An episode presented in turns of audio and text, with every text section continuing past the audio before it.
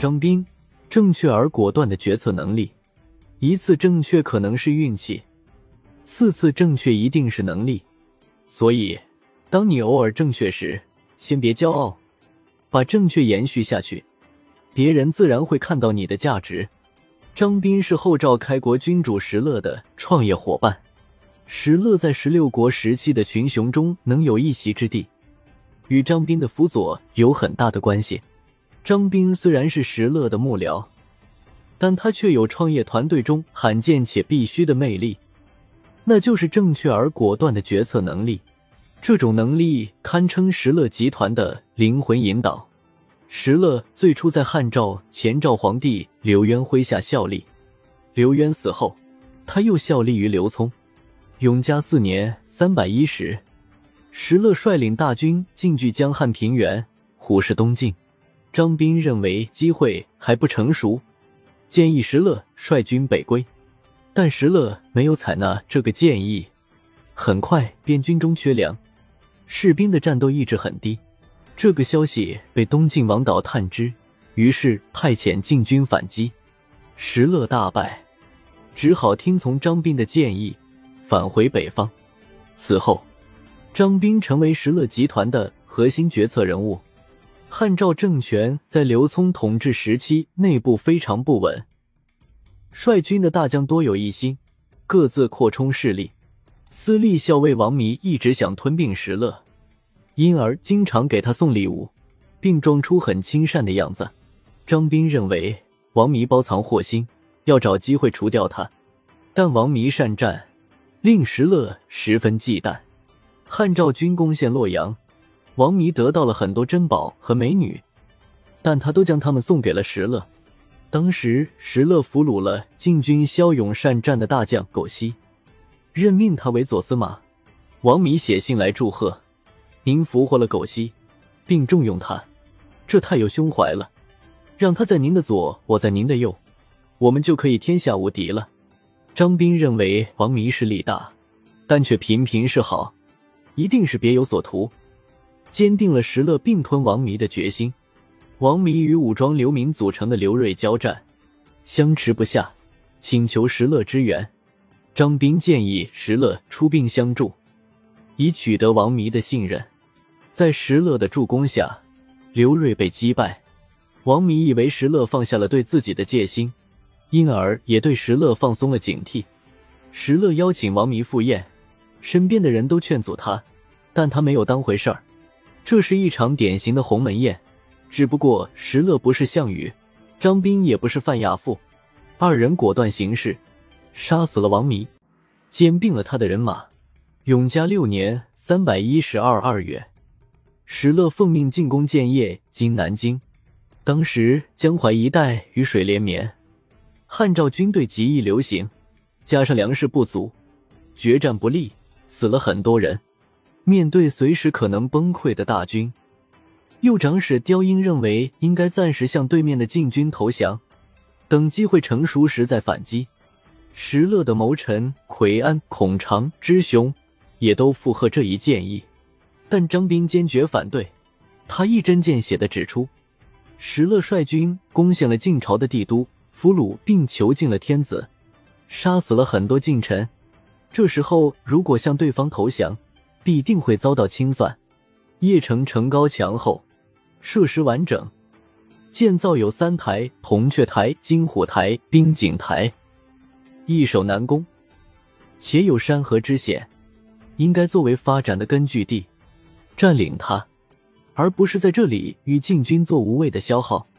石勒担心撤军会遭到晋军的追击，张斌却认为晋军志在自保，汉赵撤军他们只会弹冠相庆，绝不会来袭击后方。他还建议让辎重先撤，大军在后徐徐撤离，如此便可保无虞。石勒对张斌的建议非常认可，升迁他为右长史。不直呼他的名字，而是称先生。至此，张斌完全进入了石勒集团的决策层。晋朝幽州刺史王俊势力很大，一直想灭掉石勒。鲜卑段部的军事集团是他的雇佣军，共有五万余人，王俊命令他们进攻石勒的根据地襄国（今邢台乡都区）。石勒面对强敌的围攻，指挥士兵与敌人血战，损失非常严重。石勒准备突围，谋臣们则主张坚守皮敌，等敌人的锐气磨尽再反击。张斌不同意这些主张，他认为鲜卑段部的核心人物是段墨胚，我方可以暂时不出战，敌人攻城，后面就会空虚。这时候悄悄挖地道出去俘虏主帅，就能取胜。石勒接受了张斌的谋划，挖了二十条暗道，突然杀出，抓获了段墨胚。段部雇佣军的士气遭到毁灭性打击，大败亏输。石勒释放了段墨胚，并与他歃血为盟，彼此不再攻伐。没有了鲜卑段部的支持，王俊的实力大减。张斌认为，王俊虽然是晋朝的臣子，但一直有叛逆之心，想自己当皇帝。我们可以先向他示弱，假装支持他，然后寻机灭掉他。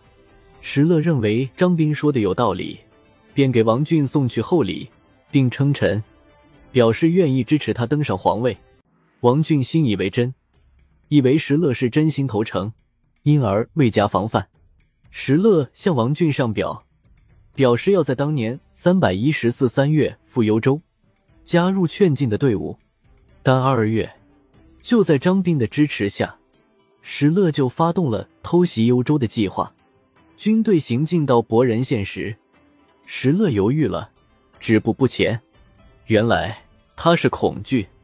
石勒的恐惧是有理由的。偷袭幽州的军队需要走十天左右的路程，而乌桓鲜卑部落的骑兵很快就会发现他们。更为可怕的是，晋朝猛人滨州刺史刘坤也近在咫尺，弄不好偷袭幽州不成，反而会被三方吃掉。身处险地，张斌果断地说：“我们长途奔袭，在于兵贵神速，我们都是轻骑兵，就算被发现了，也能很快撤回。”刘坤与王俊虽然都是近臣，但他们一向不和，很乐意看到对方灭亡。我们需要快快做出决断，还停在这里干什么呢？石勒高兴地说：“我不能做的决断，先生都为我做了，没有什么可疑虑的了。”石勒立即派使者给刘坤送信，表明想法。刘坤果然不再插手。三月，石勒的军队渡过了易水，依旧没有引起王俊的警惕。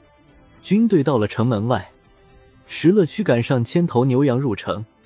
宣称是给王俊送礼来了，王俊的士兵没有反应过来，加上道路被堵塞，石勒杀入城中，俘虏了王俊，一代枭雄就此丢掉性命。